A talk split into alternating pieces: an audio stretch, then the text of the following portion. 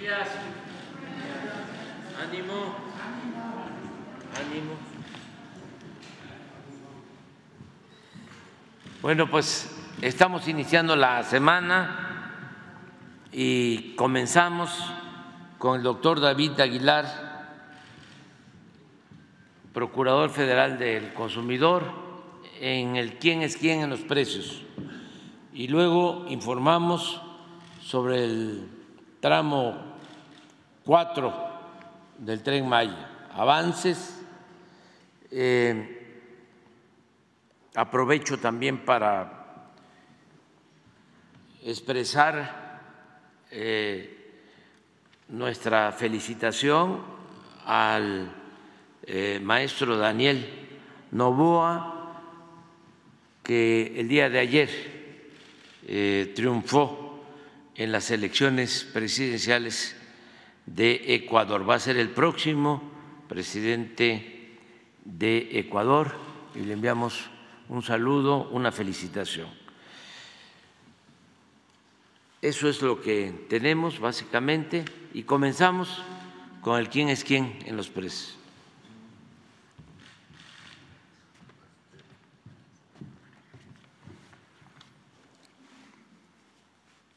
Señor presidente, muy buenos días. Gobernadora de Quintana Roo, muy buenos días. Hoy lunes 16 de octubre, compañeras y compañeros aquí presentes, muy buenos días. Iniciamos el día de hoy con el quién es quién en los precios de las gasolinas, en donde informamos que los precios promedios estuvieron en 22 pesos con 50 centavos para la regular, 24 pesos 68 centavos para la premium y 23 pesos con 98 centavos en el caso del diésel. La semana pasada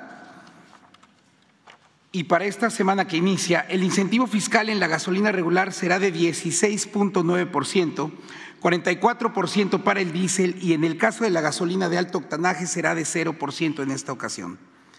Vale la pena estar muy pendiente de las coyunturas geopolíticas que están presentando, pues con corte al 13 de octubre pasado, la mezcla mexicana presentó un precio por barril promedio de 83 dólares con 24 centavos en el mercado internacional y estaremos atentos monitoreando cualquier movimiento y su impacto en los precios al consumidor.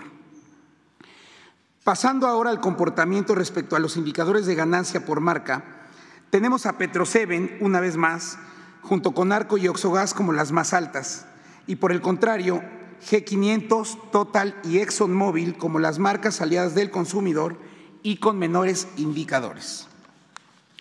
Vamos ahora al reporte por regiones, en el que tenemos para el caso de la gasolina regular a Petroseven Servicio Sari en Monterrey, Nuevo León, quien tuvo un precio promedio al público la semana pasada de 25 pesos con 42 centavos y un margen de ganancia de 4 pesos con 85 centavos. Una diferencia considerable frente a un margen únicamente de 16 centavos por parte de Punto Más en Gómez Palacio Durango, que ofreció este combustible en 21 pesos con 49 centavos la semana pasada. En el caso de la gasolina de alto octanaje, Chevron en Hermosillo, Sonora, ofreció este producto en 26 pesos con 70 centavos y un indicador de ganancia de 2 pesos con 93 centavos, frente a franquicia Pemex en Tuxtla Gutiérrez, Chiapas, en donde pudo adquirirse un litro de gasolina premium en un promedio de 23 pesos con 60 centavos y solamente con una utilidad de 21 centavos para el proveedor. Respecto al diésel, finalmente, nos encontramos que en la capital de Chihuahua, BP Servicio Express obtuvo un margen de ganancia de 2 pesos con 75 centavos y ofreció el litro de diésel en promedio a un costo de 24 pesos con 89 centavos. Casi dos pesos de diferencia si consideramos que, por el contrario, en Altamira, Tamaulipas, franquicia Pemex en la carretera federal 80 ofertó este producto a 22 pesos con 95 centavos y un margen de ganancia de tan solo 16 centavos en promedio. En cuanto a los operativos realizados, del 6 al 12 de octubre se recibieron y atendieron 191 quejas o denuncias, se realizaron 295 verificaciones y visitas de constatación y en Yucatán Solo una estación de servicio se negó, a la colocación de sellos de inmovilización y tres gasolineras, una en Querétaro y dos en Zacatecas, se negaron a ser verificadas. Seguimos también con el monitoreo de los servicios de aseo en las estaciones de manera constante. Ahora pasamos al gas LP. En el caso del gas ofrecido en kilos, el precio promedio nacional del 11 de octubre en las 222 regiones determinadas por la CRE fue de 17 pesos con 69 centavos, muy por debajo, casi 3 pesos, del precio de referencia internacional que en ese mismo día fue de 21 pesos con 5 centavos. Para el gas estacionario, el precio promedio nacional fue de 9 pesos con 57 centavos, contra 11 pesos y 41 centavos por litro promedio en el mercado internacional. En materia operativa, la Profeco implementó 843 visitas, donde cabe señalar que esta primera semana de octubre fue una buena semana, pues en todas ellas no se presentó incidencia alguna. Todos los permisionarios monitoreados se ubicaron por debajo o igual de los precios máximos establecidos. Y para el caso del gas estacionario, gas especial Duragas en La Piedad, Michoacán, tuvo un precio promedio, por ejemplo, de 9 pesos con 49 centavos por litro, situándose por debajo del precio máximo en su respectiva región, al igual que varios casos en Guanajuato, Guerrero, Jalisco y Estado de México. En el caso del gas por, en cilindro, varios fueron los casos en los estados de Guerrero y Estado de México nuevamente, también Jalisco y Chihuahua, pero sobre todo en Zacatecas, en donde Gas, Gaslux ofreció el kilogramo de gas en 18 pesos con 51 centavos 1.66 por debajo del precio máximo en su región. Como les comentaba, fue una buena semana el tema del gas LP, en la que no se realizaron en esta ocasión ni inmovilizaciones y tampoco se presentaron por parte de los proveedores ninguna negativa de verificación. Y ahora bien, en el caso del monitoreo de la canasta básica que Profeco realiza desde el 2021, en diciembre, podemos observar que si bien se, han presentado momentos en los que alguna coyuntura o variable estacional en algunos productos que la integran la afectan marginalmente, seguimos advirtiendo una estabilidad en torno al referente de 1.039 pesos por canasta y por debajo del índice nacional de precios al consumidor en el rubro de alimentos. Pasando ahora al monitoreo por regiones, tenemos que en la zona centro, entre el 25 y el 29 de septiembre, Walmart Combo Pachuca tuvo la canasta en 1.031 pesos con 90 centavos y Chedraui en Cuernavaca, Morelos, la ofreció en 801 pesos con 80 centavos. En la zona centro-norte, Walmart, una vez más, en Durango, Durango, tuvo la canasta en 1.017 pesos con 10 centavos y en el estado vecino, en Sinaloa, particularmente en Culiacán, Soriana Hiper Zapata la ofertó en 827 pesos. El precio más bajo de la zona norte que pudimos obtener en la muestra fue nuevamente Mercado Soriana La Sierra, al igual que la semana pasada, en Chihuahua, en tan solo 804 pesos con 50 centavos. Y por 220 pesos más, en 1.024 pesos con 70 centavos, se pudo conseguir esta canasta en Walmart Galerías Saltillo, en Coahuila. Finalmente, en la zona sur, Soriana se lleva ambas menciones respecto de la semana del 2 al 6 de octubre pasados. En su formato Mercado Soriana, en la capital de Oaxaca, ofreció la canasta en 1.017 pesos con 40 centavos y en su formato Soriana Hiper, en Boca del Río Veracruz, la ofreció, la ofreció 212 pesos más barata, lo que implicó que se diera en 804 pesos con 70 centavos. Eso es todo en cuanto a los reportes y si lo permite usted, señor presidente, presentaremos a continuación el video sobre estudios de calidad con el tema de impermeabilizantes, en el que cabe señalar que el laboratorio de Profeco juega un papel importante en esta industria. Muchas gracias.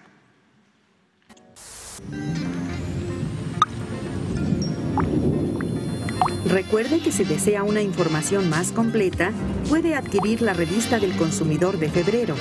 Infórmese de cuál es el bueno.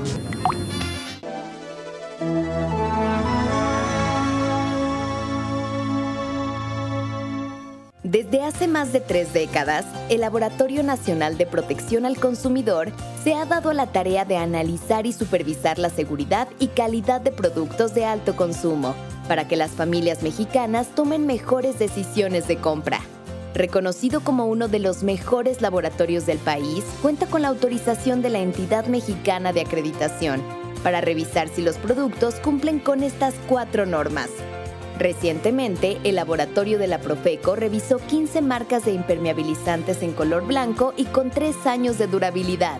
Se analizó que cumplieran con la normativa, así como con algunas pruebas especializadas, como la de intemperismo acelerado, en la que se evaluaron los cambios que pueden surgir en el impermeabilizante ya aplicado y seco, como grietas, reblandecimiento o deterioro causado por la radiación solar, las altas temperaturas y las lluvias. Los resultados indicaron que 10 productos son excelentes para aguantar las inclemencias del tiempo. En cambio, 4 impermeabilizantes presentaron reblandecimiento y ampollas. Comex, Imperquimia, Ocel, Paraguas. Mientras uno de la marca Zika presentó reblandecimiento. Y no solo eso, también se encontró que tiene la más baja relación precio-calidad. Debes saber que no es obligatorio que los impermeabilizantes ofrezcan garantía. Sin embargo, algunas marcas sí lo hacen. Este producto de la marca Fester condiciona la garantía, pues la otorga solamente si uno de los especialistas lo aplica. Si no es así, no la ofrece. Eso es un abuso. Y no olvides que lo más caro no siempre es lo mejor. Este producto de la marca Acuario calificó como excelente, mientras que otro de la marca Pasa obtuvo la misma calificación, pero con un precio mucho mayor. Para que elijas siempre la mejor opción, infórmate, compara precios y acude a las tiendas especializadas para que un experto te oriente. Compra informado para que tu consumo sea razonado. Procuraduría Federal del Consumidor.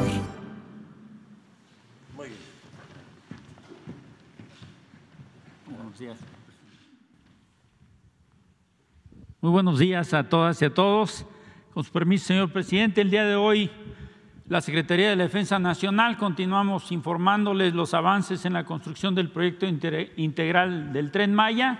El día de hoy cubriremos el tramo 4 de Izamal a Cancún, que son 239 kilómetros que atraviesan nueve municipios de los estados de Yucatán y Quintana Roo, con cinco estaciones. Ahí contamos con una base para el mantenimiento de los trenes en Valladolid y un taller para el mantenimiento también de los trenes en Cancún, así como una cochera para su resguardo. Esta infraestructura ferroviaria está beneficiando, de acuerdo con cifras del INEGI, a 718 mil habitantes en general. En la siguiente lámina observamos el avance general de la obra. La infraestructura se compone fundamentalmente de estas cinco estaciones y ya superamos el 80% en promedio en la construcción los 239 kilómetros de vía doble, los 478, como ustedes pueden ver ahí, ya está colocada la vía. Estamos haciendo solamente trabajos de nivelación en forma general. A la siguiente, por favor. Las obras ya se encuentran en operación en su conjunto, ya 33 pasos vehiculares y puentes de los 35 que tenemos proyectados para ese tramo, tres distribuidores viales, 90 pasos inferiores y de fauna de los 92 requeridos. Ya la, autopista prácticamente 170 kilómetros entregados y en uso y están ya prácticamente terminada esta autopista, los 194 kilómetros de modernización. Esta también en la parte de infraestructura eléctrica se han colocado ya 6.585 postes de los, 99, de los 9.000 perdón, que se requerían en todo el tramo y esta infraestructura pues ha generado empleo a más de 60, ha empleado a más de 62 mil personas. La siguiente, por favor, este es del programa de mejoramiento de zonas arqueológicas que hablará Diego Prieto. Chichen Itzá y Balam son las dos zonas que están incluidas y la construcción de los CADBIS. La Secretaría construye, la Secretaría de la Defensa, el hotel cerca de la zona arqueológica de Chichen Itzá. La siguiente, por favor, vamos, ratificamos el compromiso, vamos a inaugurar en diciembre del 2023 y vamos a tener la posibilidad de visitar muchísimos lugares que ya la gobernadora Mara Lezama les va a explicar más tarde. A continuación, señor presidente, pasaremos un video del avance general de la obra.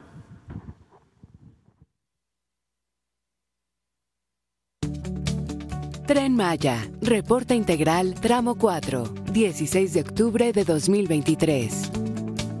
La obra del tren Maya en el tramo 4 continúa a lo largo de sus 239 kilómetros de vía doble electrificada que va de Izamal, Yucatán a Cancún, Quintana Roo. Estación Chichen Itza. Catpi y Museo Chichen Itza.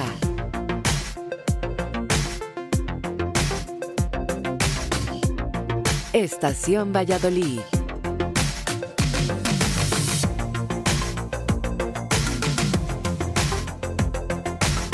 Estación Nuevo Ixcán.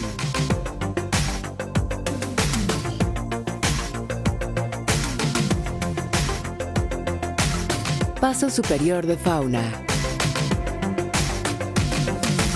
Estación Leona Vicario.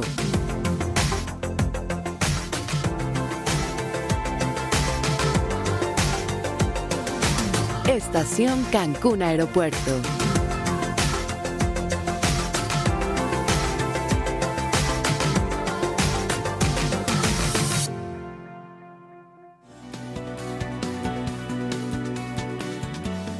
Faltan 60 días para la inauguración del tren Maya en diciembre de 2023.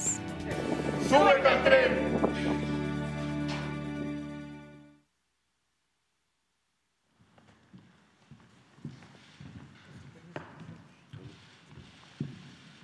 Buenos días a todos. Eh, traemos un resumen de los avances del tramo 4. Eh, la siguiente, por favor. Eh, al día de hoy ya el 100% de la vía está colocada, las dos vías, la 2 selva y la de autopista.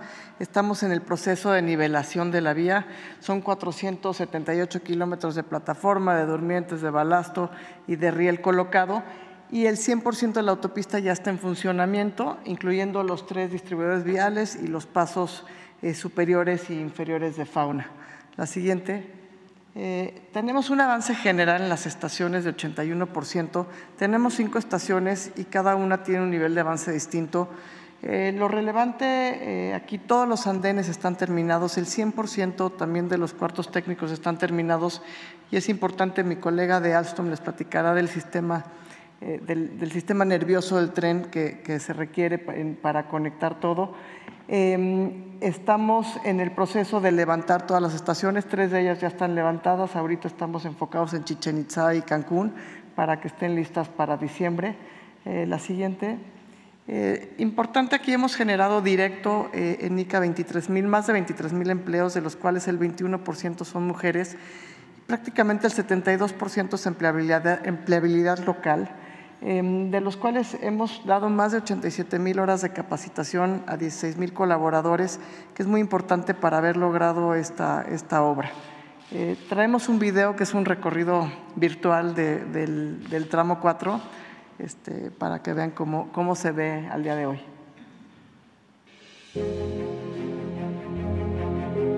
Comienza en Izamal y se va hasta Cancún.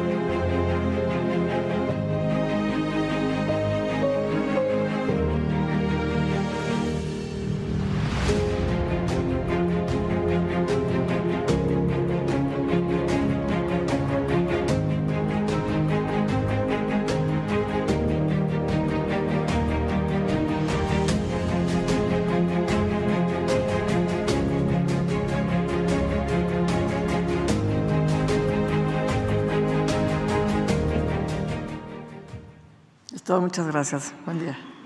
Gracias.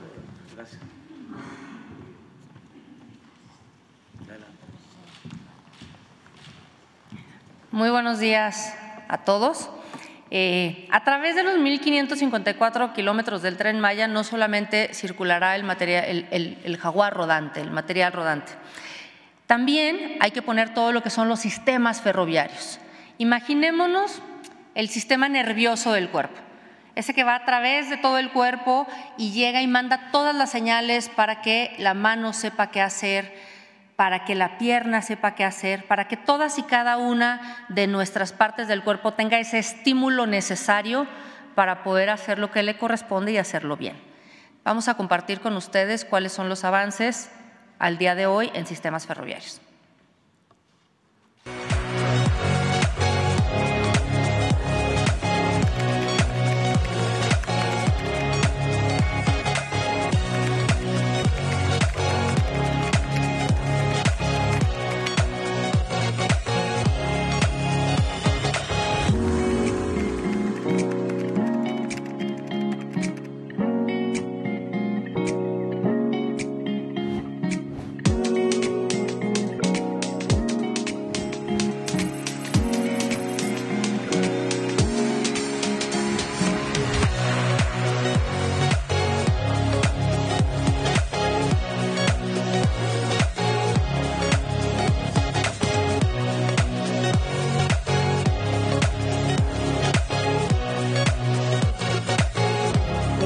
Aprendido muchas cosas, eh, a empalmar, a inmersionar fibra, a inmersionar cobre.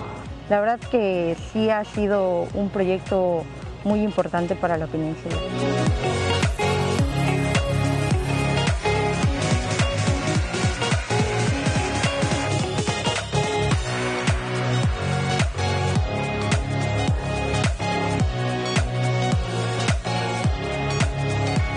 nos encontramos haciendo en este momento es la inmersión de un cable que nos va a servir este, para conectar un enlace completamente. Y bueno, pues es una gran oportunidad la que nos ha dado de poder participar en este proyecto.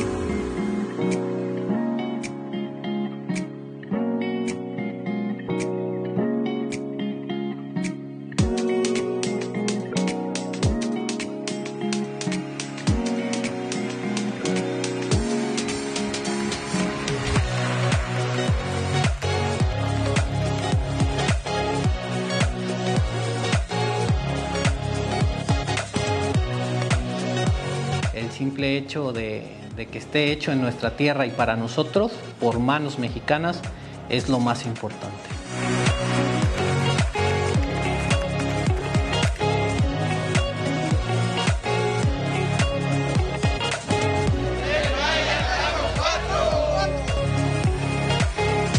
El contenido nacional del 72% que hemos eh, comprometido no solamente es para los trenes, es también para los sistemas ferroviarios. Y todo esto que veíamos, lo que decía Mauri al final, eh, son gabinetes y cuartos que antes se construían en el extranjero y se traían ya armados y nosotros los estamos armando completamente aquí en México por mano de obra mexicana, lo cual nos hace mucho gusto y nos da mucho gusto poder seguir diciendo que es un tren para México hecho en México. Muchas gracias. Es todo, señor.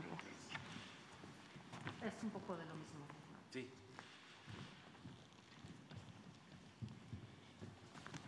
Muy buenos días, señor presidente, querida gobernadora Mara Lezama, compañeras y compañeros del equipo que impulsa el proyecto integral del Tren Maya, amigas y amigos de los medios de comunicación. El proyecto del Tren Maya, como ustedes, no es simplemente un sistema de comunicación, es todo un proyecto integral de desarrollo que supone, sin duda alguna, fortalecer la identidad, fortalecer la inclusión de las comunidades, el sentido de pertenencia, la afirmación de nuestra cultura y de la grandeza de las civilizaciones que nos han precedido. Por eso la gente se pone muy contenta cuando se da cuenta de que junto con esta obra ferroviaria eh, se va recuperando hallazgos, eh, informaciones, datos muy importantes desde el punto de vista arqueológico, histórico y antropológico. En el tramo 4, que como ustedes saben corre de Izamal a Cancún, eh, a lo largo de todo el recorrido se han concluido las tareas de salvamento arqueológico que nos han permitido recuperar información y materiales correspondientes a 4.228 bienes inmuebles de muy diferente carácter, unidades habitacionales, caminos blancos, albarradas, cimientos, basamentos piramidales, edificios residenciales, que nos muestran la gran densidad de población que llegó a tener el área maya mesoamericana y particularmente la península de Yucatán. Eh, hemos eh, recuperado 570 bienes muebles, objetos que se encuentran en algún proceso de restauración y que permitirán eh, enriquecer los acervos de los nuevos museos y de los museos ya existentes en toda la ruta del tren Maya. 42.617 fragmentos de cerámica que están en procesos de análisis y de interpretación, 16 enterramientos humanos, en su mayoría con ofrendas, y 145 rasgos naturales asociados a la presencia de grupos humanos, muy particularmente cenotes, y cuevas que eh, denotan la presencia de material correspondiente a grupos humanos que ocuparon este territorio. En cuanto a las zonas arqueológicas atendidas en el programa de mejoramiento eh, de zonas arqueológicas Promesa, una de ellas, de la mayor importancia, es Chichen Itza, patrimonio de la humanidad. En esta zona hemos avanzado ya mucho en las tareas de investigación y conservación. Como ustedes saben, es la zona eh, que recibe hoy por hoy el mayor número de visitantes y por eso hemos ampliado las áreas de recorrido, incluyendo a la zona de Chichén Viejo o serie inicial. Es la zona también que tiene el mayor número de senderos interpretativos, de caminos para que la gente pueda ir a ver distintos conjuntos arquitectónicos. Son cerca de 9 mil metros de senderos interpretativos y ya están concluidas y colocadas las 352 células para poderle explicar a la gente lo que está observando. La infraestructura va avanzando, la que sigue, esta zona por primera vez va a contar con un museo de sitio, el Gran Museo de Chichen Itza, que está avanzado en un 70%. La que sigue, como ya se explicó, también va a haber un centro de atención a visitantes en donde los artesanos, los vendedores y comerciantes de las localidades cercanas y también los guías van a poder tener un lugar adecuado para prestar sus servicios y elevar, mejorar sus ingresos. La que sigue es Ekbalam, esta ciudad que resalta por la belleza de, sus decoraciones. Tenemos ya un avance muy grande en la parte de investigación y conservación. La infraestructura va en avance y la, la señalética que corresponde a 1.598 metros de senderos interpretativos también lleva ya más de la tercera parte del avance y en esta zona también hay un centro de atención a visitantes que ya tiene un avance inicial eh, importante. Es cuanto. Gracias.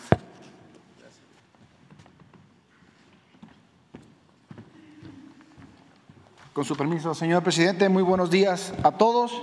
Para reportar el avance de las obras que la Dirección General de Ingenieros de la Secretaría de la Defensa Nacional ejecuta en el tramo 4 que va de Izamal a Cancún. El hotel de Chichen Itza, con una capacidad de 160 habitaciones, presenta un avance de 20.28 y se, ejecutan trabajos en la estructura de los edificios de las habitaciones en primer y segundo nivel, así como la construcción de la barda perimetral del hotel y la alberca eh, ahí mismo. Se han generado 320 empleos, principalmente de trabajadores de la región, por lo que se genera una derrama económica importante para la localidad.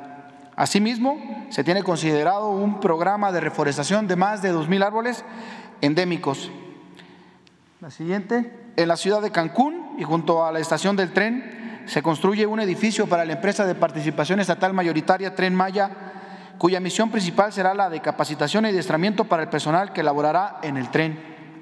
La obra presenta un avance de 38.96% y se ejecutan trabajos de albañilería en el edificio principal, así como la construcción de una, de una hasta bandera y el acceso principal a las instalaciones.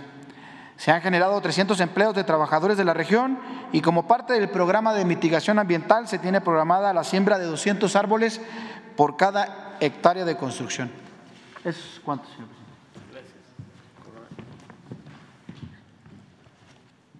Gracias.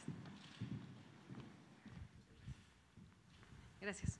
Buenos días, señor presidente. Buenos días a todas y todos. Me da mucho gusto estar aquí, sobre todo portando una prenda de una artesana quintanarroense de Reinalda, que vive en Yoactún, en Felipe Carrillo Puerto. Gracias por esta oportunidad de platicar en torno a este gran proyecto. Es un privilegio estar aquí, sobre todo hoy en un día tan importante, el Día Mundial de la Alimentación. Ya hablaremos en su oportunidad sobre el tren de carga a lo largo y ancho de Quintana Roo, pero justamente este día tan importante y hablar de la Agencia de Seguridad Alimentaria que he comentado aquí en este espacio, en el programa Comemos Todas y Todos. Me entusiasma mucho venir y compartirles sobre esta gran obra, el tren Maya, el tren de la justicia social más importante, la obra más importante que ha tenido el sureste del país en su historia y que simboliza para las comunidades que son las comunidades, los habitantes de esas comunidades, los verdaderos protagonistas de una transformación con nuevas oportunidades de turismo comunitario y una economía más justa, con desarrollo ordenado y sustentable. Y por eso hoy permítanme reflejar esto que sucede en el tramo 4, en ese tramo de doble vía electrificada que contempla en Quintana Roo la estación Cancún Aeropuerto, la estación Leona Vicario, que será además la del Cancún Aeropuerto, una estación neurálgica, la de Leona Vicario, que ya platicaré en su momento de esta gran estación, y hoy particularmente la estación de Nuevo Xcán en el municipio de Lázaro Cárdenas, que permitirá a las y los visitantes llegar hasta nuevos destinos. Hablaremos hoy de la ruta turística más allá del sol. En este tramo, con el tren Maya, se mejorará la conectividad del municipio de Lázaro Cárdenas. A través de esta estación de Novoscan podemos rescatar un área poco conocida que jamás fue atendida. Contempla 11 ejidos y gran variedad de atractivos naturales y arqueológicos que se beneficiarán en este trayecto. ¿Quiénes se benefician? La gente que lo visita sin duda alguna, pero las y los habitantes de estas comunidades, de estos ejidos, ya que los propios pobladores, ante el potencial para desarrollar, desarrollar actividades turísticas, se están empezando a organizar, estamos trabajando con ellos en proyectos culturales, ecoturísticos, que dan soporte a estas actividades desde una perspectiva ambiental y desde una perspectiva socioeconómica, porque nuestros destinos, además de sol, mar, playa, albergan una gran e inigualable riqueza social, una gran riqueza cultural, ambiental y gastronómica.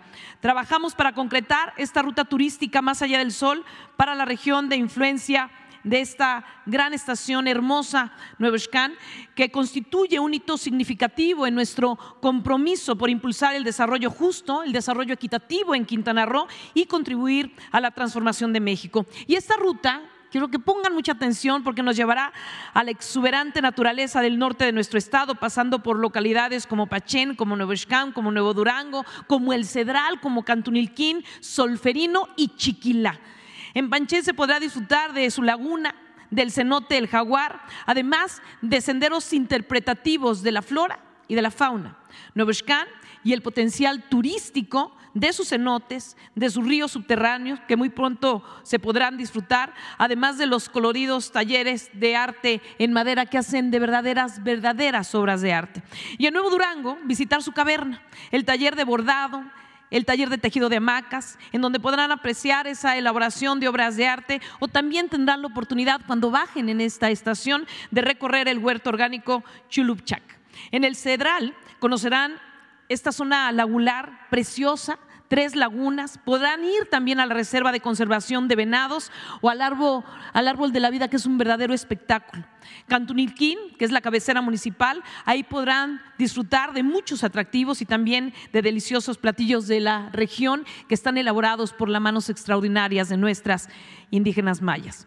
En comunidades como Solferino, las y los visitantes que desciendan de la estación podrán conocer este árbol milenario. De verdad es una gran, gran experiencia.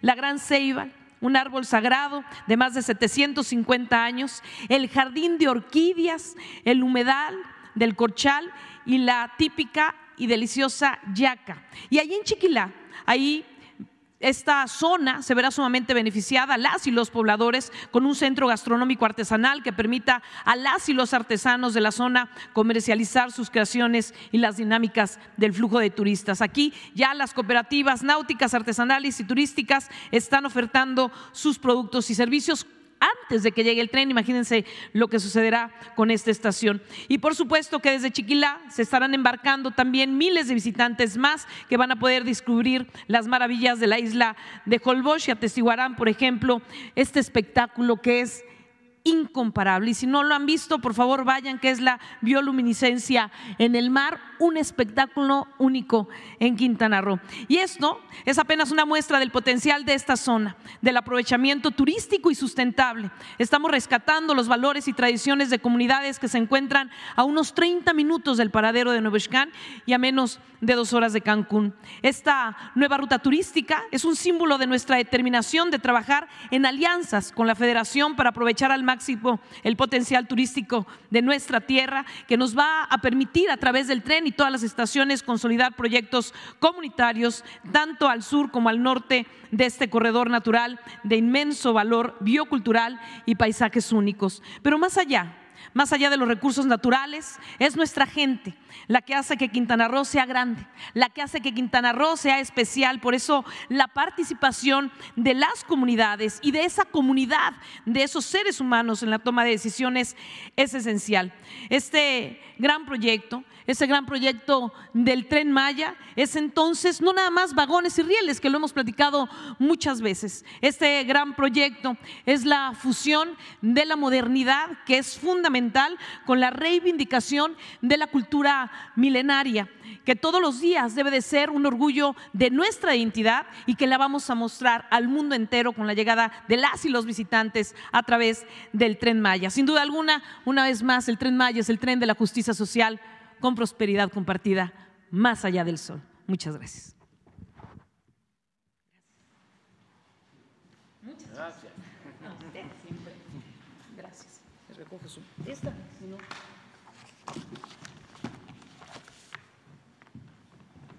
Muy bien, vamos.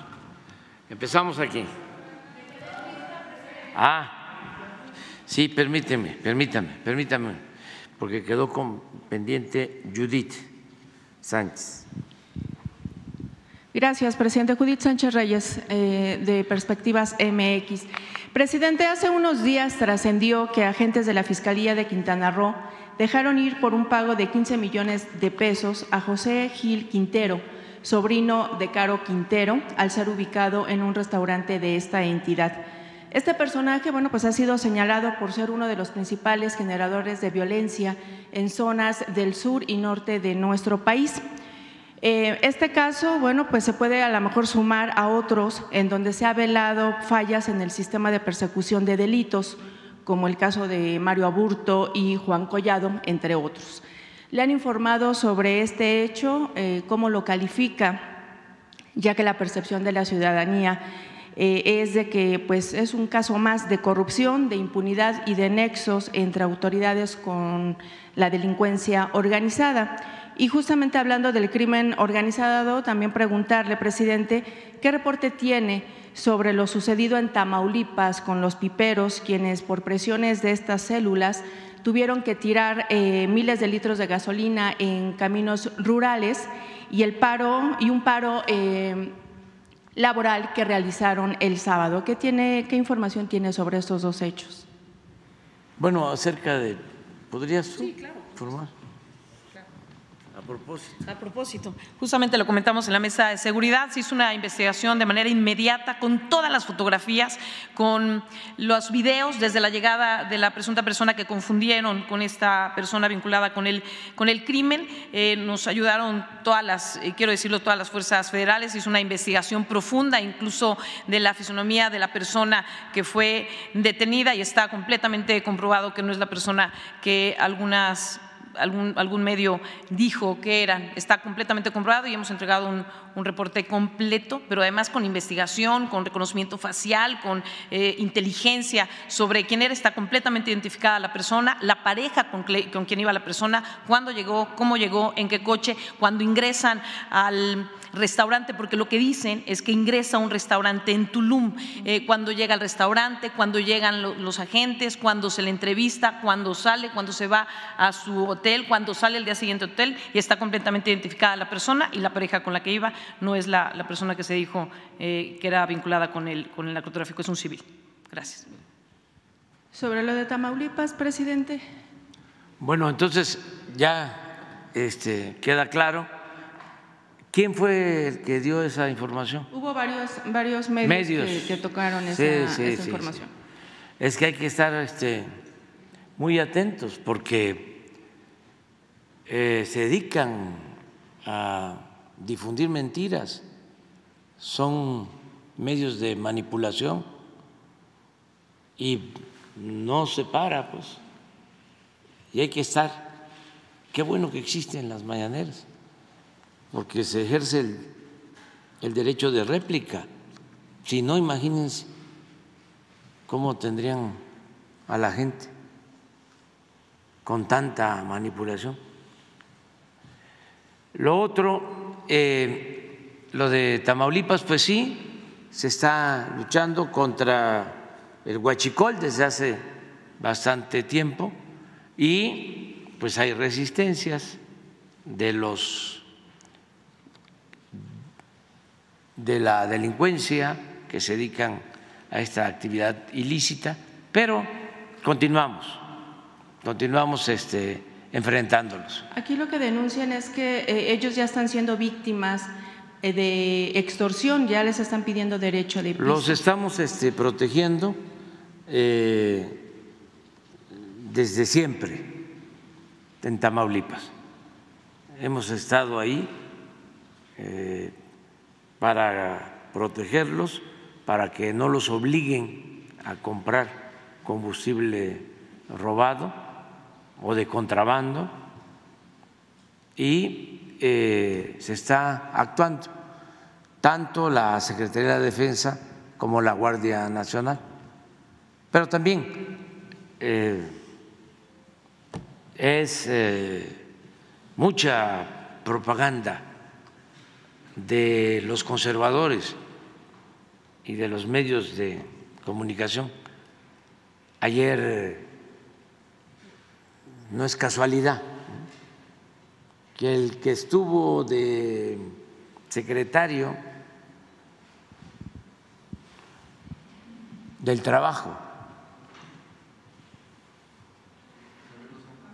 Javier Lozano, eh, a ver por qué no buscas lo que puso en su Twitter, que es parecido ¿no? a lo que me estás preguntando.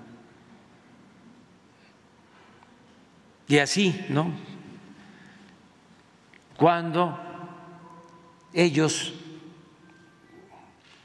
nunca hicieron nada, nada, por enfrentar el delito del robo de combustibles. Desde la época de Fox. tenían contabilizada la pérdida de todo lo que se robaban. Es decir, eh, ya era parte del presupuesto. Yo recuerdo que era jefe de gobierno y no iba a las reuniones de gobernadores porque no eh, eran importantes, era nada más para eh, la pantalla.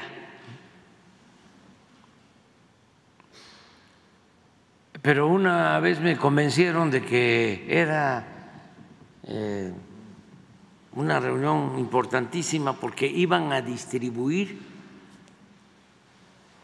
lo de los excedentes obtenidos por los precios altos del petróleo y le tocaban a la Ciudad de México como 600 millones. Yo dije, bueno, voy a ir. Ya nos habían quitado dinero porque por gestiones de Diego Fernández de Ceballos le habían devuelto dinero a una empresa, creo que Jugos del Valle, alguna de esas empresas, les devolvieron el IVA y nos hicieron el descuento a los gobiernos estatales y también al gobierno de la ciudad. O sea, lo que les devolvieron. Y desde luego, pues ese dinero no se le devuelve al consumidor, sino a la empresa. Pero era un juicio que llevaba el influyente abogado Diego Fernández de Ceballos. Y sin que, permíteme, yo sé que tienes prisa, pero tenemos tiempo. Este, ya ves que yo no hablo de corrido, siempre tardo les ofrezco disculpas y este, comprensión. Pero son importantes las historias porque si no hay eh, contexto, pues no se entienden las cosas. No hay texto sin contexto. Entonces, resultó que era secretario Gil Díaz, pero subsecretario Carstens, otra eminencia. Y no fue Gil Díaz a la reunión de gobernadores en esa ocasión, fue Carsten. Y creo que iban a entregar como 12, 15 mil millones. Y al final empezó Carsten a hablar y a decir que se habían robado no sé cuánto de combustible y que era una pérdida de 10 mil millones de pesos. Por lo tanto, el excedente por aumento en los precios del petróleo se tenía que destinar a cubrir eh, ese déficit por el robo de combustible. Y eh, no nos iba a tocar nada. Pues ya, me acuerdo que el gobernador de Chihuahua se levantó y era, sigue siendo yo creo, este, muy pasional en ese entonces. A que le pegaron un balazo y que afortunadamente se salvó. Patricio Martínez, sí. Se dirigió a mí, yo ya tenía problemas con el presidente Fox entonces, y se dirigió a mí, dice, vámonos, ¿no? Estos no sé qué, nos quieren ver la cara y yo me quedé sentado, no me paré porque ya de por sí tenía yo el problema con el presidente Fox, pero muy enojado. Bueno, a ese grado estaba que se tenía contabilizada la pérdida. Y eh, es esto. Y en reforma, pues, ya nos damos cuenta.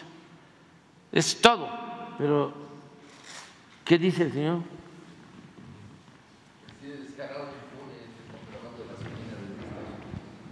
Así de descarado e impune el contrabando de gasolina desde Estados Unidos y pasando por la verdadera aduana de los criminales en Tamaulipas. De esta porquería salió la candidatura y gubernatura del doctor Américo Villarreal. Se los advertimos, ya lo demás no lo digo. Presidente, se continúa. Considero que los eh, tamaulipecos nos dieron un ejemplo de democracia, porque ese Estado estaba en una situación muy lamentable por los malos gobiernos. Bueno, de los últimos gobernadores, creo que dos o tres en la cárcel, eh, otros eh, con procesos abiertos, y el doctor Américo Villarreal es un hombre íntegro, honesto, y eh, decidió muy bien el pueblo de Tamaulipas. Y se presentan estos casos, ¿no? Pero nada que ver con lo que imperaba cuando dominaban los del PRIAN, los gobiernos del PRIAN. ¿Por qué no pones lo que era eh, el robo de combustible? Pero a lo mejor puedes correr la gráfica atrás, desde Fox, Calderón, pero si no, lo que tengamos ahora y luego eh, buscar toda la gráfica.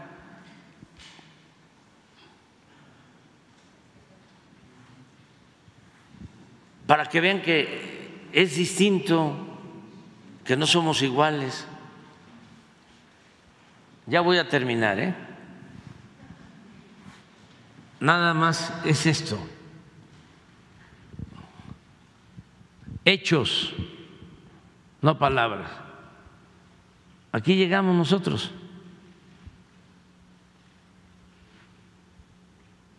Miren lo que se robaron en noviembre del 18. 81 mil barriles.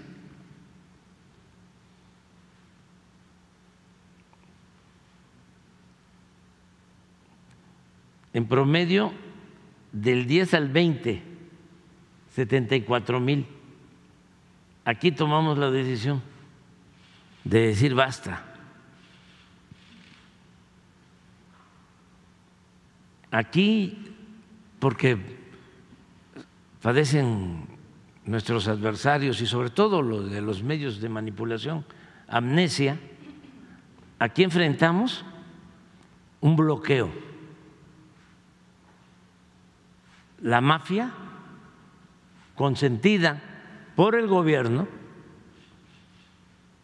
porque era tolerada la mafia dedicada al robo de hidrocarburos, al huachicol, tolerada.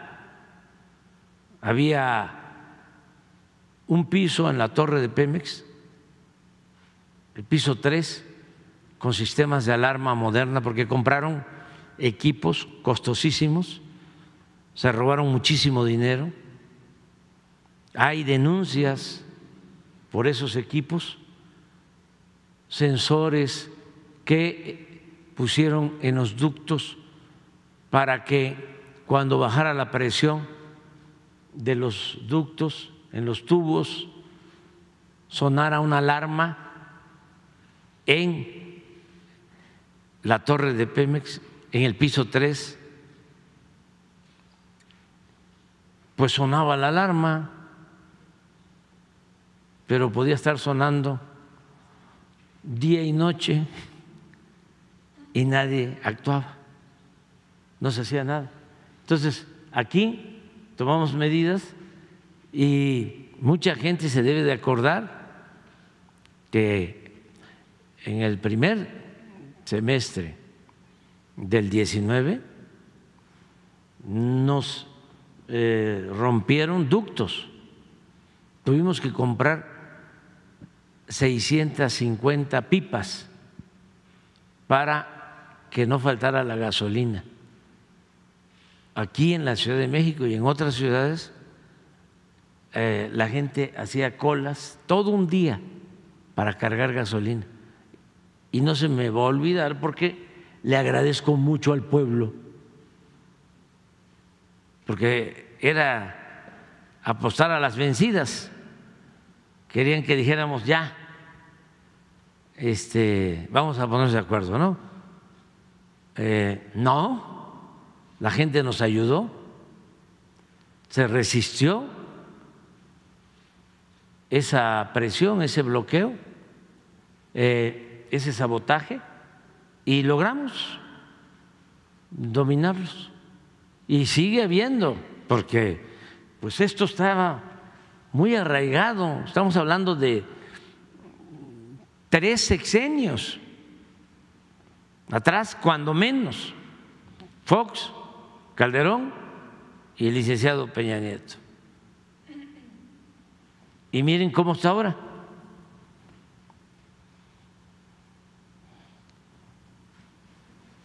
Todavía se roban.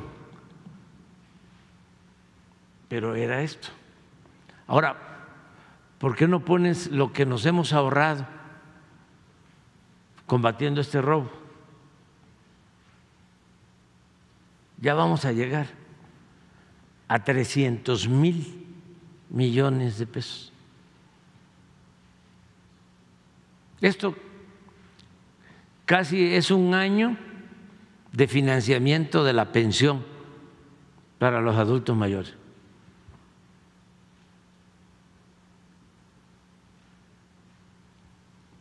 Entonces los corruptos y los cómplices que quieren ahora regresar al gobierno por sus fueros, pues traen eh, campañas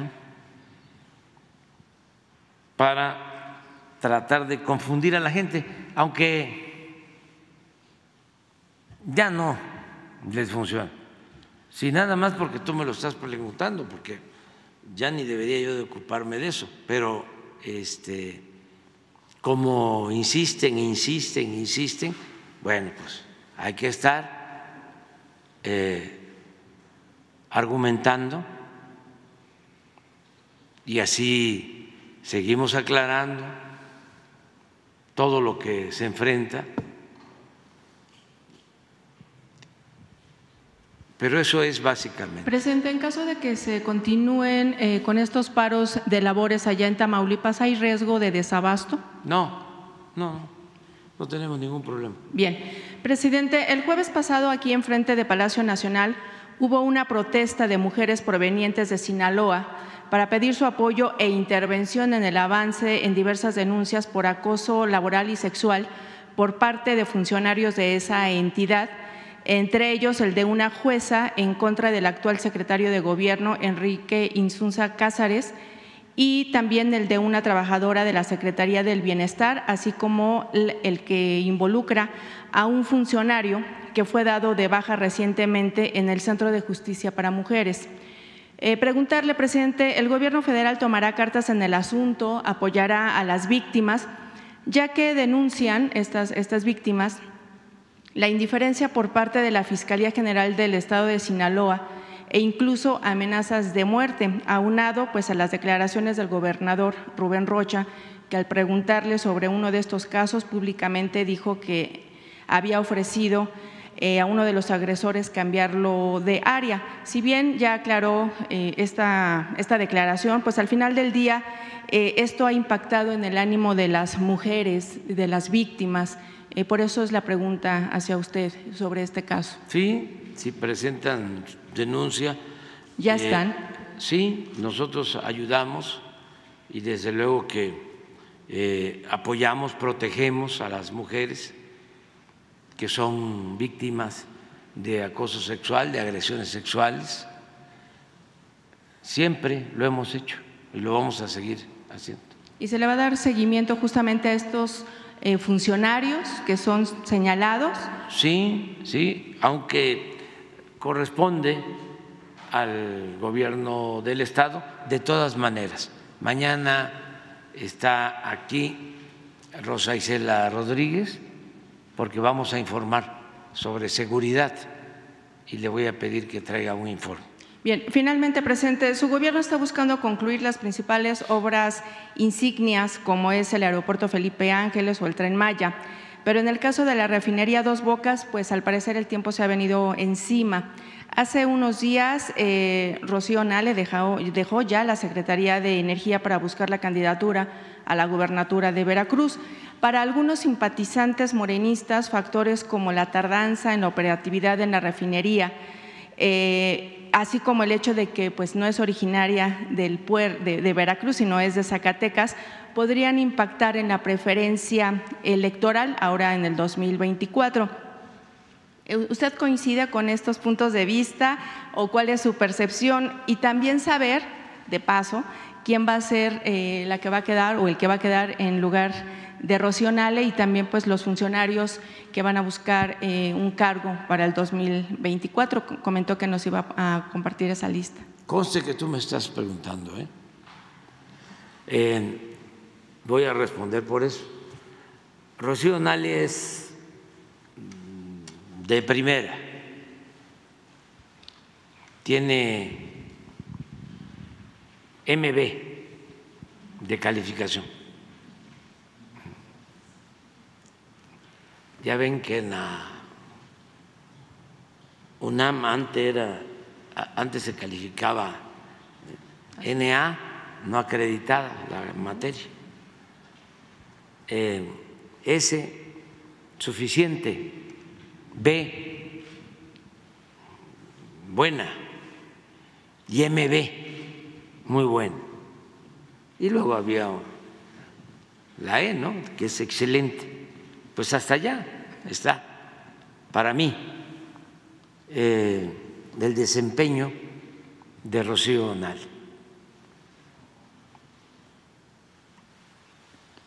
La refinería ya está eh, produciendo, faltan procesos de refinación, pero ya está produciendo. Se hizo en tiempo récord, no hay en el mundo ninguna obra que se haya hecho en cinco años de esas dimensiones, con el costo que significó la construcción de esa refinería. No tengo más que agradecerle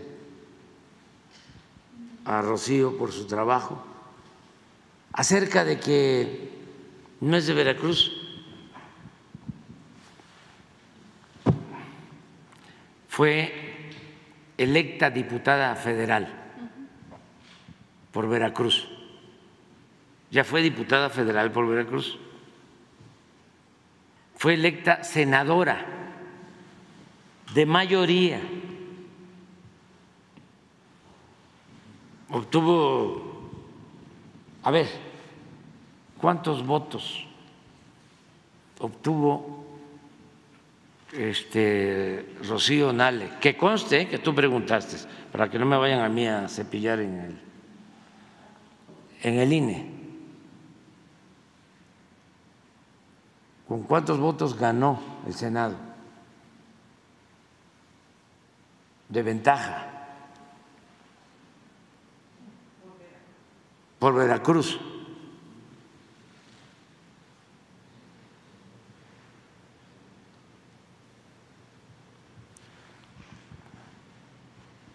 Fíjense que yo soy veracruzano, soy tabasqueño, bueno, soy choco jarocho, porque de acuerdo a la constitución de Veracruz, en el artículo 11, se establece que los hijos de veracruzanos son veracruzanos. Y mi papá era de Veracruz, de Nopaltepec,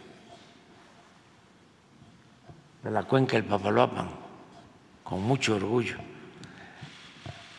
Y mi madre tabasqueña, de frontera, Tabasco. ¿Cuántos votos? 600 mil votos de diferencia con el segundo lugar. A ver. 48% frente al 33%. Es, es ella, ¿no? Sí, es 1.820.000. Obtuvo 1.820.000 votos en el 2018 y el 48%. ¿Y el segundo lugar? Ah, lugar. un millón 261. 261. Es el mismo que está ahora también, ¿verdad? Es el que está ahora. Que, que trajo a los de Vox, A los de Vox, sí, invitó a los de Vox. los fachos. ¿Para qué me preguntas, eh? Miren, ¿como cuántos votos de más? ¿Como 500 mil? 500 mil más o menos. Más o menos. Entonces, pero también quiero aclarar algo. Eh, no solo es Rocío, hay dirigentes, hombres y mujeres en Veracruz del movimiento nuestro, iguales que Rocío. con convicciones, con principios, honestos. ¿Quién va a decidir? El pueblo. A mí nunca me ha gustado, siempre he estado en contra de que quieran descalificar a alguien, eh, ganarles como se dice, en la mesa, porque yo lo padecí dos veces. Primero, eh, cuando fui candidato a jefe de gobierno, me impugnó el PRIAN de que yo no era de aquí, que no tenía la residencia. Al final se demostró que sí tenía yo la residencia. Me acuerdo, después de mucho tiempo de campaña en contra, un periódico vespertino, de esos que antes este, se leían mucho, por las cabezas, por la forma como daban a conocer las noticias. Me acuerdo que el encabezado fue es chilango. Este, cuando resolvieron que sí podía yo participar, pero me querían cepillar. Y luego me desaforaron porque no querían que apareciera mi nombre en la boleta de la elección presidencial del 2006 supuestamente porque había violado un amparo y me querían eh, impedir participar por ese antecedente penal. Toda una maniobra de estos corruptos, porque son muy ladrones y muy hipócritas los del bloque conservador. Entonces, pues eso es lo que te puedo comentar. ¿Y quién queda en su lugar? Hoy, al mediodía, ya vamos a decidir este, quién va a sustituir a Rocío.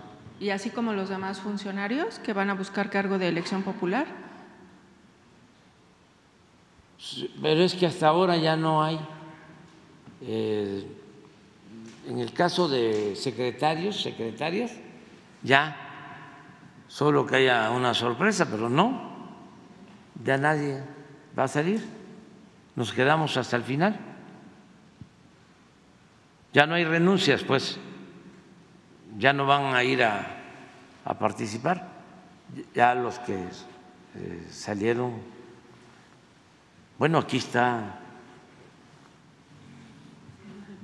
el que entró por el, por Ricardo Sheffield, por el procurador, que es el nuevo procurador, que nos da mucho gusto, este, que lo está haciendo muy bien. Gracias, presidente. Ya se nombró, eh, es Alberto Becerra, ¿no? hoy les entregan este, sus antecedentes, su este, historia pública. Es un agente de absoluta confianza de nosotros. Ha estado trabajando conmigo para que se ahorren ¿no?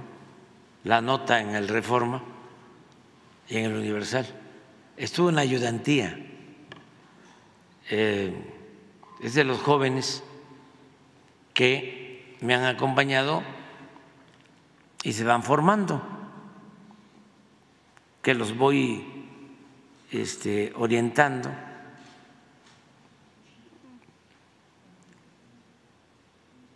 Son como alumnos que recorren conmigo el país y ya después de un tiempo, pues ya que se prueban que son honestos, que le tienen amor al pueblo, pues entonces se les promueve, porque hay que eh, formar, formar, formar, formar muchos servidores públicos y jóvenes, hay que darles oportunidad a los jóvenes. Por el relevo generacional y porque tiene que continuar la transformación y es muy importante el tener cuadros. Parte de la decadencia del fallido modelo neoliberal o neoporfirista o de la política de pillaje fue que este, se abandonó el servicio público, no se formaron cuadros para el servicio público.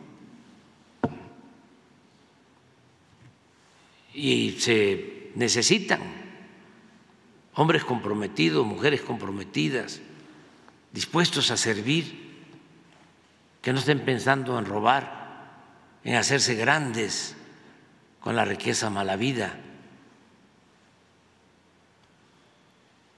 que tengan mística.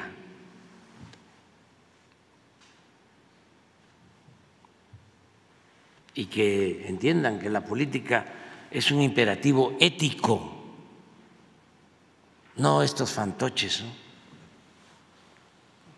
que habían antes. Todavía andan por ahí, pero que son pura faramaya, ¿no? Cómo se visten, cómo hablan,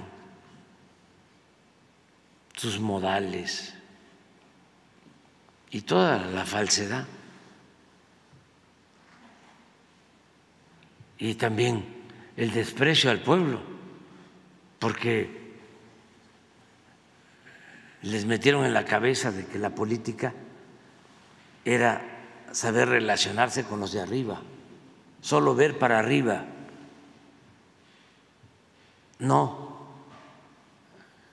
verle la cara al pueblo,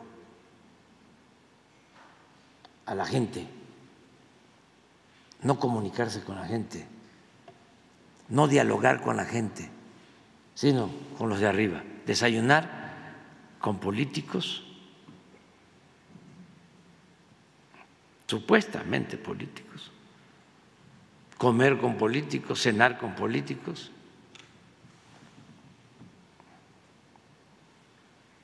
y desprenderse del pueblo. Pues eso ya no funciona. Ahora hay que mandar obedeciendo al pueblo y no menospreciar al pueblo. Por eso no encuentran la puerta los conservadores, porque no quieren cambiar. Deberían de estar ensayando cómo aprender a respetar al pueblo. Y si eh, les saliera del corazón, cómo aprender a querer al pueblo. Pero no, no, son muy clasistas, muy racistas, y por eso pues no, no les va bien, porque ya el pueblo pues ya se liberó, ya está muy politizado. Y ya sabe muy bien quién quiere al pueblo, quién lo quiere y quién no, quién nada más finge quererlo, pero en el fondo lo desprecia. La gente se da cuenta. Pero esto en general, ¿eh? el político. Cuando va alguien con un escrito, va a hacer una gestión, ya nada más le ve la cara al que lo está atendiendo y ya sabe la gente si vale eso escrito o lo va a hacer a un lado, lo va a desechar y hasta lo puede tirar.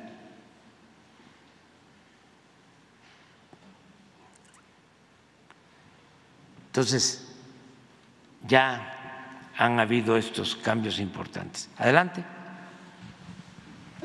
Gracias, señor presidente. Buenos días. Soy José Antonio Morales de Grupo ASIR.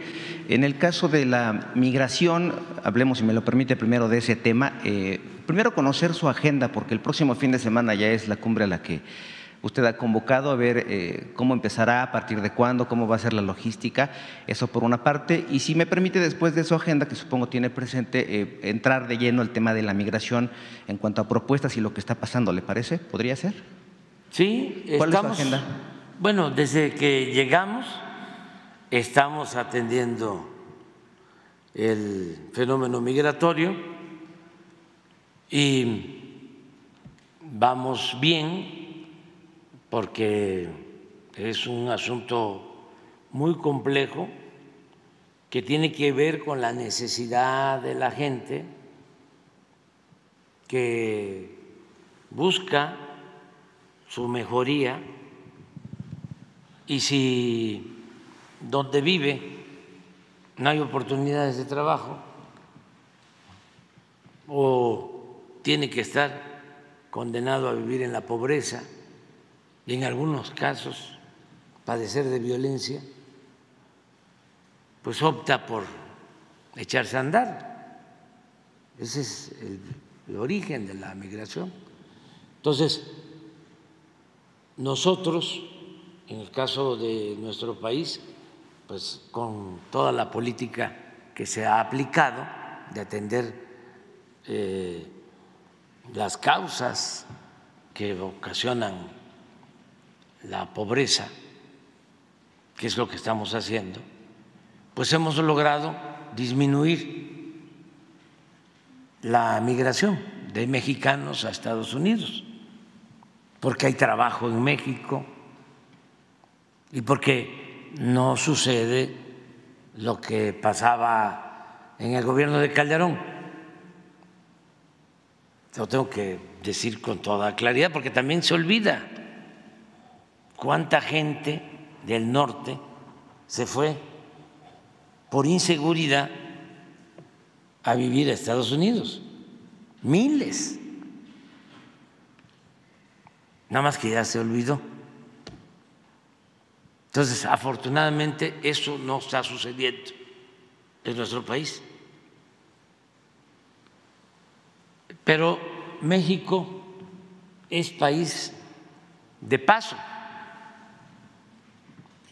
Entonces, no solo son los mexicanos que deciden irse a trabajar, a buscarse la vida a Estados Unidos, sino los que vienen de Centroamérica, de otros países donde hay problemas sociales y también problemas políticos. Y eh, hemos buscado dos cosas, ayudar para que en sus lugares de origen, en estos países hermanos, la gente tenga opciones. Por ejemplo, México ayuda a varios países de Centroamérica, del Caribe, con el programa Sembrando Vida, con el programa de jóvenes construyendo el futuro. Estamos invirtiendo como 150, 200 millones de dólares en estos programas y han habido resultados. Todo esto ayuda a disminuir el flujo migratorio, a temperar el flujo migratorio. Qué bueno que lo menciona. Eh, permíteme. Y lo segundo es que si ya este, llegan a México, lo que hacemos con los migrantes es cuidarlos para que no haya violación de derechos humanos, que no los secuestren, que no les hagan daño. Es lo que hacemos. Últimamente eh, ha habido un incremento en el flujo migratorio. Primero bajó y ahora está subiendo. Y por eso vamos a tener este encuentro en Palenque. Estoy invitando a presidentes de países vecinos para eh, analizar el problema, y presentar un plan de acción conjunto con el propósito de eh, bajar el flujo migratorio y también ayudar nosotros, ayudarnos mutuamente para que no tengamos desgracias, para que no pierdan la vida los migrantes para que no sufran. Es una política que hemos llevado a la práctica siempre y ahora la queremos reforzar, porque adicionalmente, así como sucede aquí con nuestros adversarios conservadores, en Estados Unidos politizan el asunto migratorio y tanto un partido como otro, fundamentalmente los del Partido Republicano, utilizan de bandera lo de eh, la migración y se pronuncian en contra de los migrantes y le echan la culpa al gobierno del presidente Biden.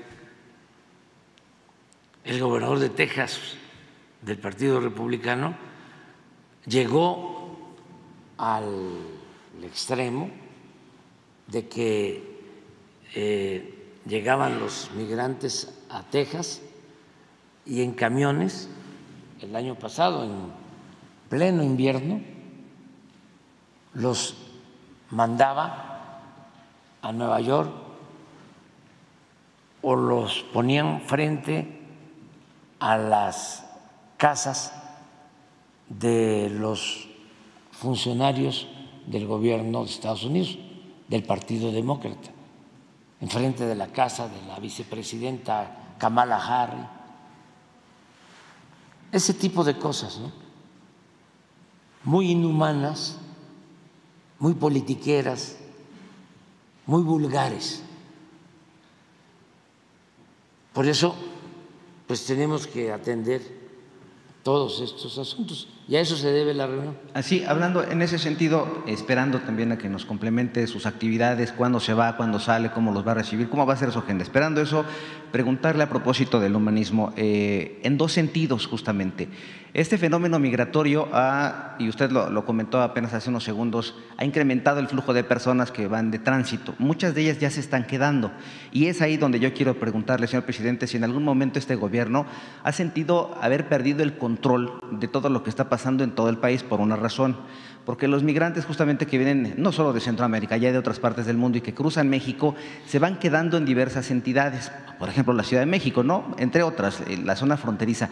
Pero además hay entidades que ya están levantando la voz para decir, ayúdenos por favor, gobierno federal, porque no, no tenemos la infraestructura para atender en dos sentidos. Eh, primero para atender a los migrantes y sus necesidades, que son obvias, ¿no? Hay, hay, quienes vienen con lo justo para el día a día y tienen que estar incluso trabajando el día o pidiendo incluso en las esquinas para la comida, para quedarse en algún lugar. Entonces, el apoyo para los migrantes en todos los sentidos, pero también el apoyo para quienes viven en esas entidades y de alguna u otra manera, y hay que decirlo así también, se están viendo afectados porque son eh, situaciones que en su tránsito ven, de repente no pueden salir de casa, tienen que pasar por algunos sitios, e, en fin, se, ha generado una, una, suerte de incomodidad en ambos lados, si me lo permite usted así. Entonces, el gobierno federal en ese sentido eh, ha perdido el control de todo este enorme flujo migratorio por la cantidad de personas. No, y fíjese que este, yo tengo otro dato. Este, el pueblo de México es un pueblo muy fraterno, muy solidario. Eh, no practica la xenofobia. Eh, sí, hay algunos sectores, pero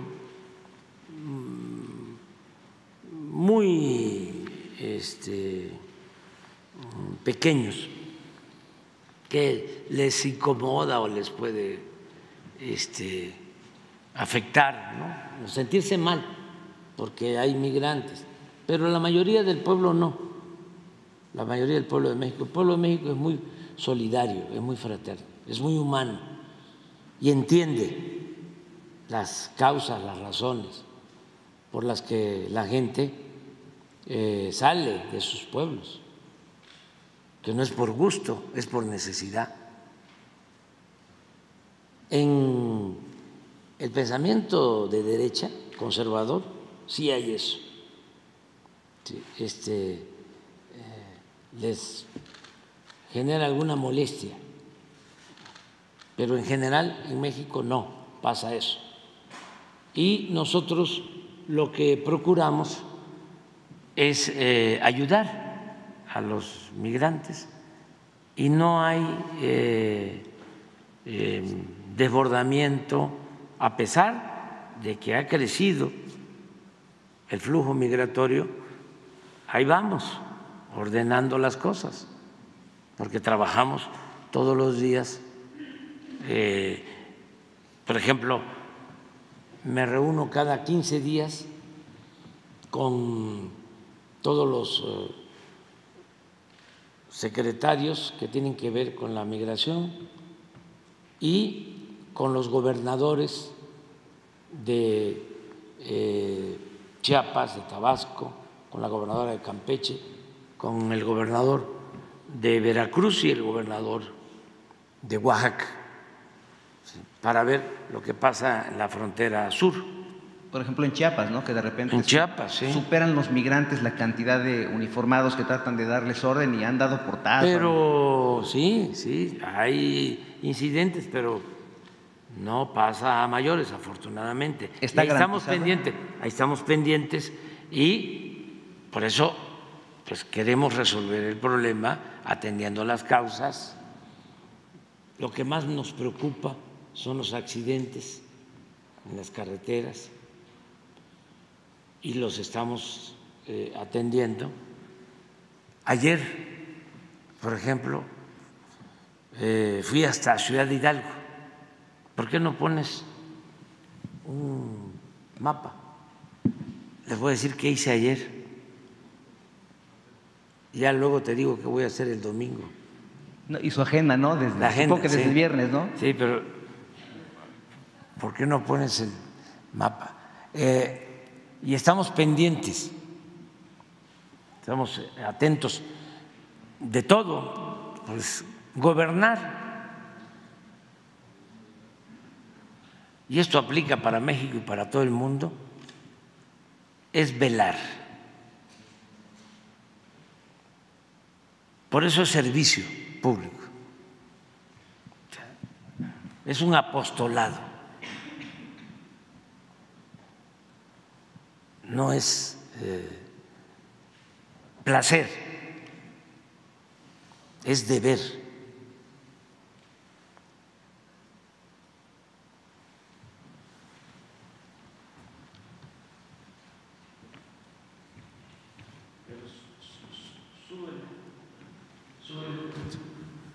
Mire,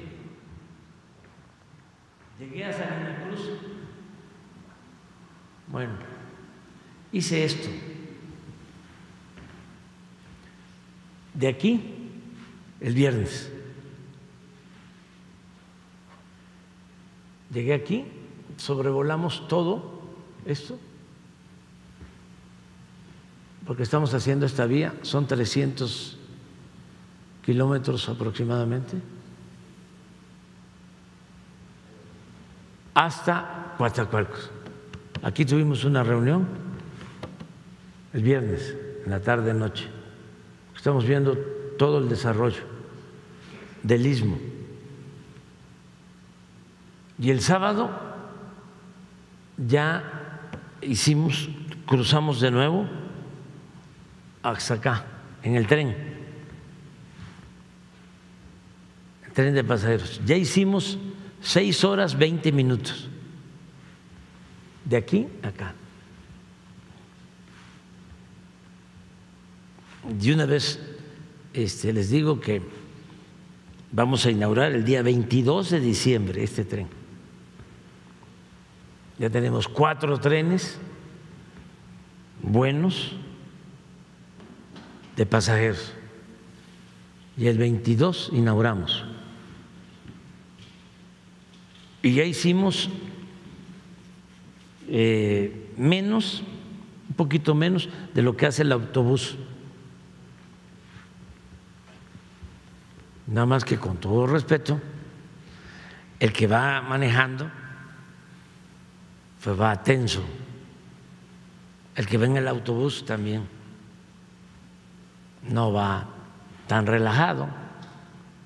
El que va en el tren va muy tranquilo, se relaja.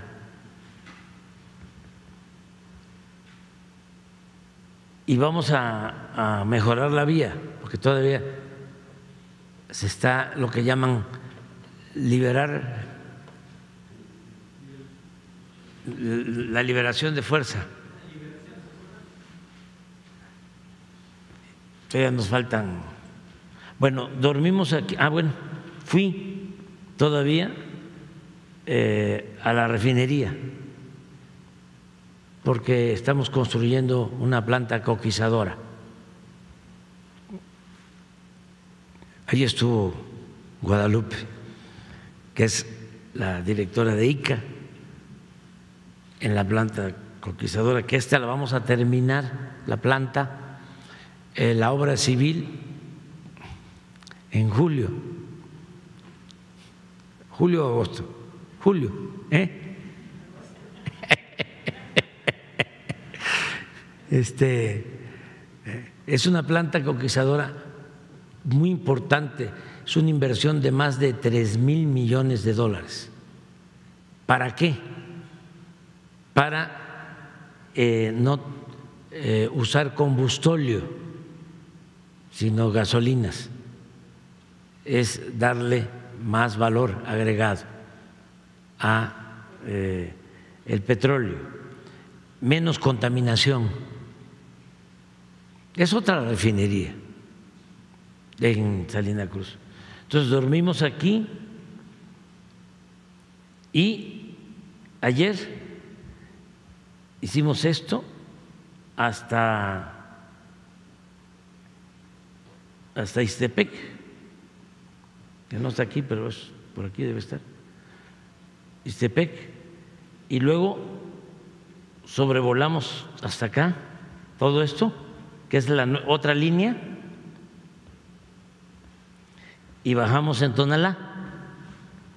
Aquí hicimos una reunión con eh, los mandos de la Secretaría de Marina, que es la encargada de todo este proyecto.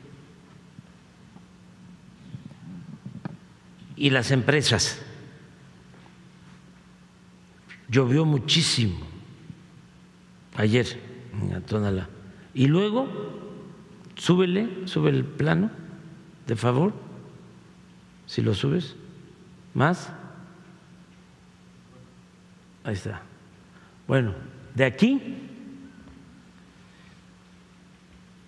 hasta aquí. Este es el límite. Aquí está el río Suchiate, que es el que divide Guatemala con México.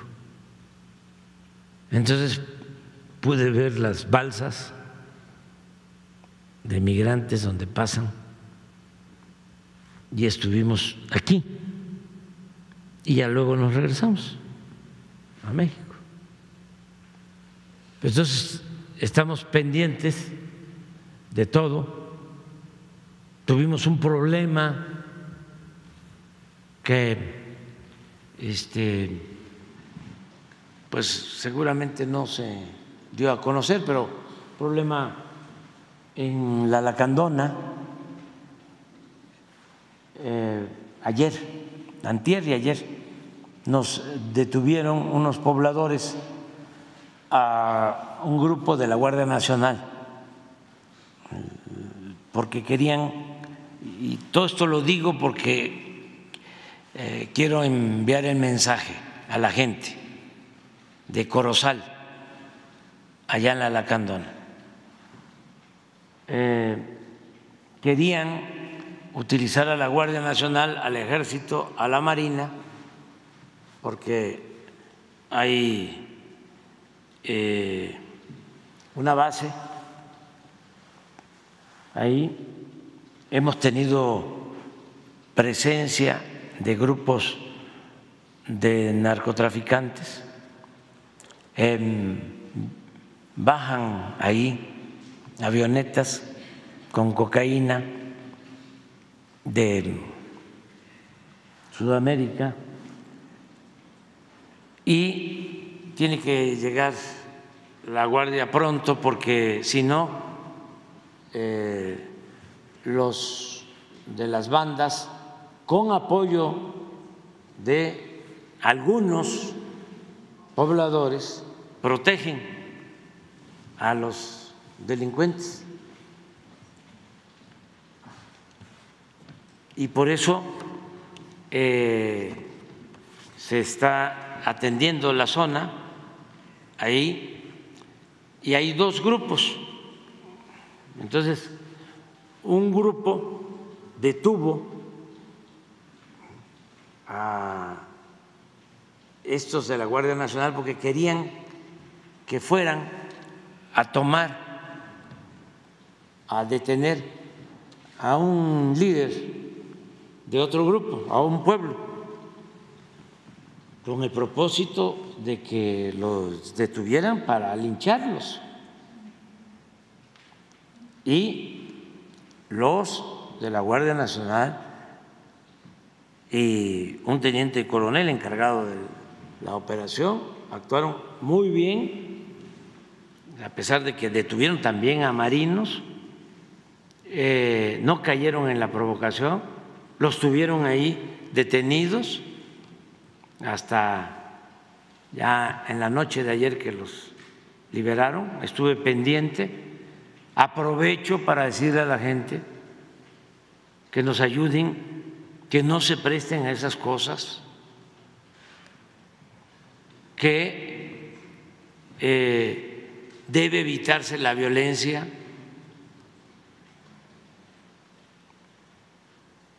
que si hay presencia de la Guardia Nacional es para cuidar al pueblo, no para reprimir al pueblo, ni es para como era antes, castigar a unos y proteger a otros de la delincuencia organizada. No, se está actuando con rectitud y que la gente nos ayude, que eh, nos tengan confianza. Se está trabajando en toda esa zona con muchos programas de bienestar, con Sembrando Vida, se está apoyando a productores y se apoya con todos los programas para adultos mayores, becas, se apoya con personas, se apoya a personas con discapacidad, nada más que se tome en cuenta que Chiapas fue el estado de la República en donde más se redujo la pobreza desde que estamos nosotros en el gobierno más de 10% de reducción de pobreza. Entonces, que la gente nos ayude. Pero todo esto es lo que vemos. Y el domingo, el programa, en lo general, eh, empezamos a las 10 de la mañana en la zona arqueológica de Palenque. Nos va a guiar Diego. Eh, a los presidentes que van a llegar, a los eh, cancilleres y luego yo creo que vemos Palacio, Templo de las Inscripciones, Templo de la Cruz, este, en una hora y media, y luego ya nos vamos a la reunión muy cerca de ahí, eh, se está haciendo un centro de atención a visitantes que ya está concluido en el programa de rehabilitación de zonas arqueológicas. Por cierto, ya Palenque ya está al 100% en conservación, en rehabilitación, la zona arqueológica y ya también este centro de atención a visitantes ya está terminado o está a punto de terminarse. falta el mobiliario. Falta el mobiliario y eh, nos falta ya concluir el museo, ¿no? Básicamente. Domingo 10 de la mañana empieza. Domingo 10 de la mañana comienza y la reunión de presidentes va a ser como once y media, doce. Estamos hasta las dos y media. Eh, luego eh, vamos a tener una comida y eh, va a haber una conferencia de prensa al término de la reunión. Si no lo hacemos los presidentes, les van a informar todos los cancilleres ¿Quiénes han confirmado? Y desde luego los presidentes van a estar este, en libertad para que, como ustedes, para preguntar al presidente qué quieran, lo que consideren. ¿Quiénes le han confirmado, presidente? ¿Mandatarios? Todavía hoy Este, vamos a saber sobre quiénes van a asistir. Ok. Y si me permite eh, cambiar de tema, tenemos ahí un asunto pendiente que es, eh, seguramente usted supo, aquí se expuso incluso el, miércoles de la semana pasada, esto que... Em, pues implicó tal vez una diferencia de opiniones y que tiene que ver con eh, el apoyo con petróleo para Cuba, ¿no? Y que un banco en los Estados Unidos de repente había dicho, bueno, este préstamo que teníamos ya para Pemex específicamente para el gobierno mexicano no se va a llevar a cabo. Después el eh, director de Pemex en el eh, Congreso de la Unión, en la Cámara de Diputados, habría dicho que no era así.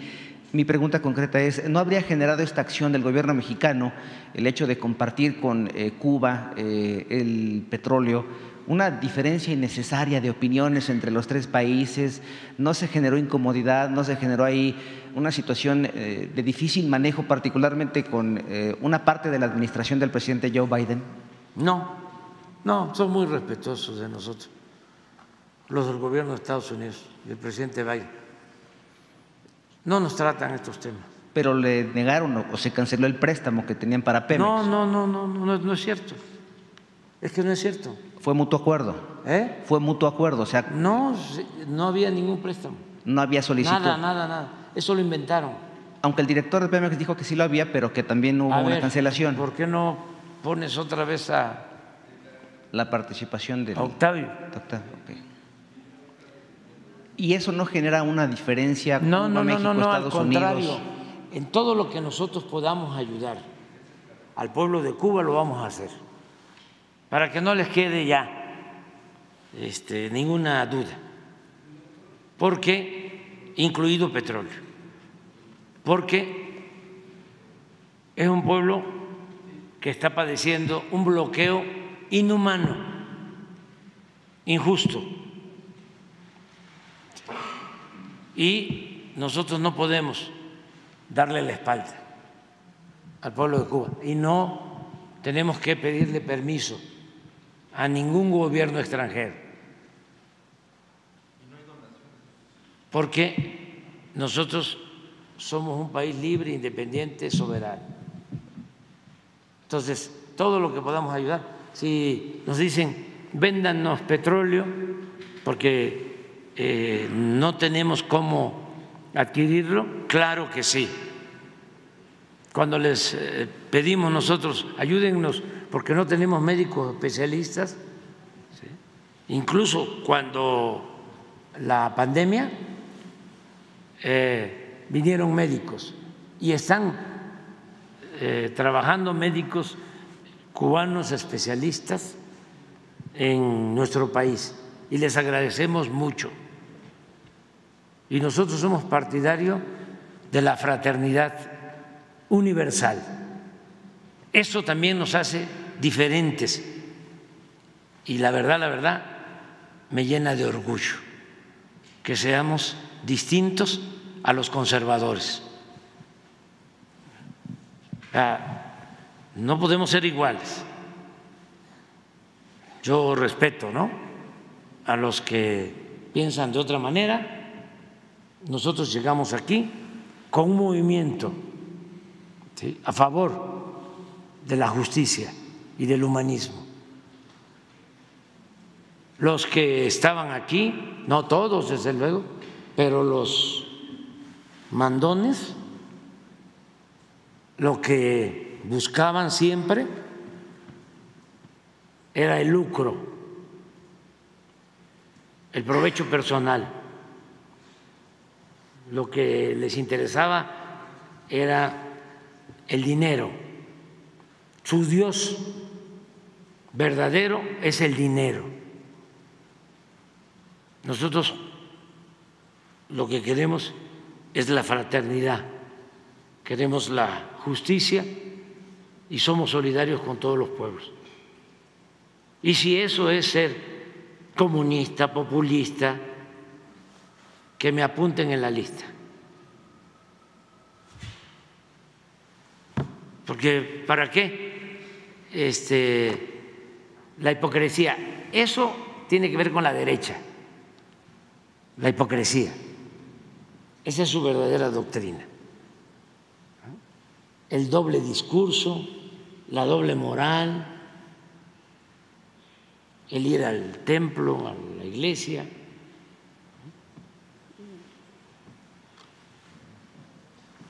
Confesar, comulgar para dejar en cero el marcador y luego pecar, sobre todo pecado social, porque se dedican a robar, a humillar al prójimo y luego al siguiente domingo de nuevo a confesar, eh, a comulgar. Y ese es el ciclo de la hipocresía olvidan los mandamientos, más los de arriba. Se olvidan de que Jesús, Cristo, estuvo a favor de los pobres. Y no quiero aquí repetir lo que decía porque no les va a gustar. Pero él siempre estuvo a favor de los desposeídos. Por eso lo crucificaron. Lo seguían, lo espiaban, lo llamaban alborotador del pueblo y lo crucificaron los poderosos de su tiempo. Entonces, ¿por qué nosotros no vamos a practicar el humanismo? Gracias, presidente, por la respuesta. Por último, de mi parte. Aquí, a ver, pero para que se escuche. Y lo otro, lo del Exim Bank, pues ya no sé si eh, qué cosa es lo que me han preguntado, porque se han dicho tantas cosas con relación a esto que ya estoy confundido. Primero dijeron que nos habían multado los del Exim Bank. No es cierto. ¿Se lo digo así o de otra manera? No hay ninguna multa en lo más mínimo. Y no hay ninguna cancelación de ningún crédito. Fue un acuerdo de ya no solicitar ese crédito. Entonces, ni hay multa ni hay cancelación por parte del Exim Bank con relación a Pemex. No sé si con esto ya quedan disipadas las dudas o si se los digo de otra manera. Ya se los dije yo de otra forma. Correcto. Bueno, ya, vámonos a desayunar. Oiga, presidente, por último, de mi parte, ¿ya sabe cómo va el proceso de eh, aceptación por parte de COFEPRIS para las eh, vacunas que ya eh, metieron sus documentos para poderse comercializar? Me refiero a COVID-19, toda vez que hoy empieza Sí. la campaña de vacunación. Sí, ya, ya está este COFEPRIS eh, por resolver. Está avanzando para dar los permisos para que los que quieran este, comprar la vacuna lo puedan hacer. ¿Qué será este mismo mes que resuelva COFEPRIS? No sé exactamente, pero mañana. Apenas la semana Así es, pasada. así es. Ah, bueno, le vamos a pedir al, al doctor Schwartz que informe hoy de cómo va el trámite. De acuerdo. Gracias. Muy bien. ¿Mande? Yo voy, me voy, llego en la tarde porque voy a hacer una gira, viernes y sábado, pero voy el viernes, eh, voy a Tula, el viernes, voy a ver refinerías y tengo este, supervisión de obras y llego en la tarde a, a Palenque para este, amanecer ahí. El sábado en la tarde, sí. Pero voy a pasar, voy a la refinería de Tula, eh, es probable que pase a Salamanca y de ahí voy a ir a la refinería de, de Dos Bocas y luego a Villahermosa. Y tengo este trabajo para el fin de semana. ¿Mande? Aquí. El viernes nos vemos aquí. No sé, me va a informar este, Alicia, Alicia Barça, ya para, eh, ya no uno por uno, sino ya les decimos quienes han confirmado. Ahora que este, Alicia me informa, ¿les parece bien mañana? Mañana o pasado, ya les decimos. Ah, no me gusta eso de hoy, hoy, hoy. hoy.